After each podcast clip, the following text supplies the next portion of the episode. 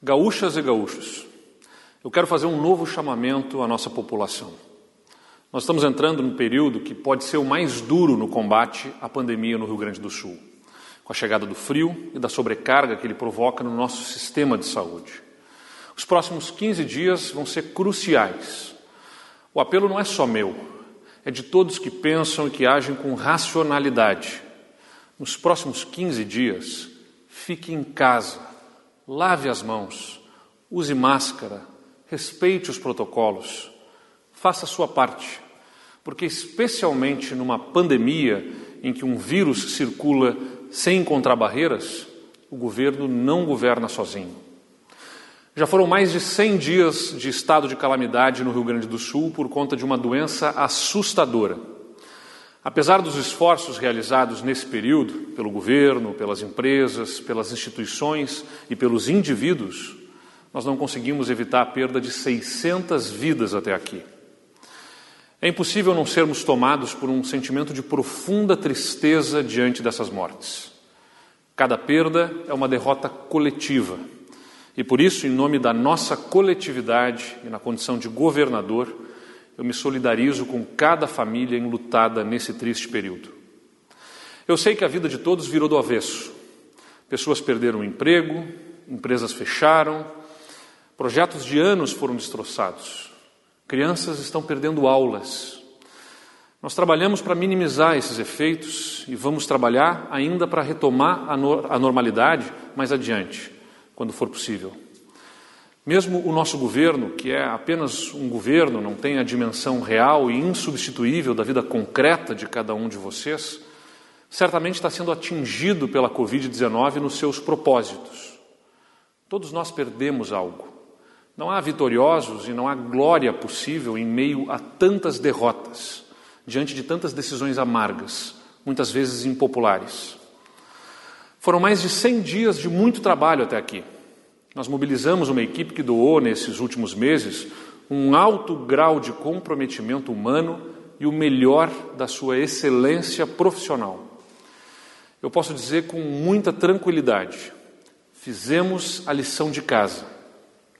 Até esse momento, nós já elevamos em 75% o número de leitos de UTI SUS adulto, de 933 leitos antes da pandemia para 1.630 nos próximos dias.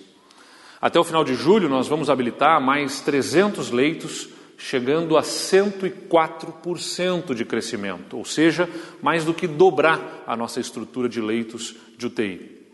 Distribuímos respiradores equipamentos de proteção, garantimos a transferência de recursos financeiros, inclusive com apoio de outros poderes, do governo federal e de deputados estaduais e federais e senadores de todos os partidos. O Rio Grande do Sul escolheu um caminho ponderado e confiável. O distanciamento controlado ganhou notoriedade eh, nacional e internacional, inclusive, justamente por permitir a aplicação de medidas na dose certa, no local certo e também no momento certo. O modelo das bandeiras e os protocolos que ali estão estabelecidos proporcionaram um mecanismo claro de compreensão sobre o risco e sobre os compromissos que prefeitos, empresas e pessoas devem ter em decorrência dos movimentos da pandemia. Apesar de todo esse trabalho, julho chegou com a pior das notícias. Nós estamos com o sinal de alerta ligado pelo ritmo de ocupação das nossas UTIs. Confiamos nos efeitos de contenção do nosso modelo do distanciamento controlado, mas o modelo só se concretiza a partir do comportamento das pessoas.